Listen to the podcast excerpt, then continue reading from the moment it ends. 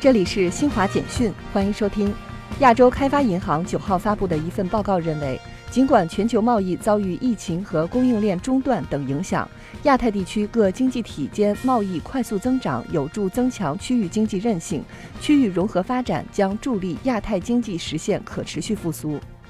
俄罗斯经济发展部九号发布的一份经济发展报告显示，二零二一年俄罗斯国内生产总值预计增长百分之四点六。